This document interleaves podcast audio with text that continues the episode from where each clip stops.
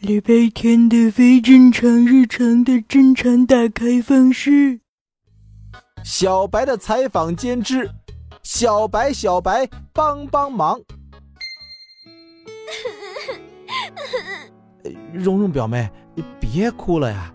小白采访间的观众都等着你呢。我我我做不到啊！我就一天不在家，我最心爱的花朵书签被奶奶送给了同事小孩。唉，我好像有点了解你的心情了。你不了解，花朵书签是我整整两个月不吃零食存下钱买的，大白鹅我用软糖捏了一个星期。我能帮到你吗？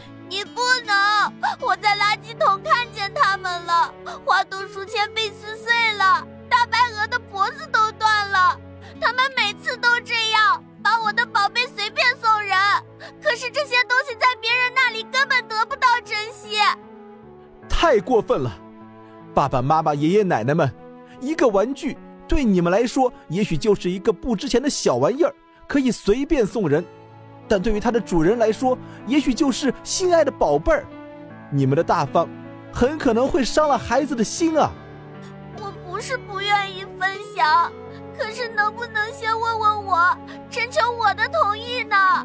没错，我可以自愿送给你，但你不能问都不问就拿走。嗯，这就是我想说的。谢谢小白。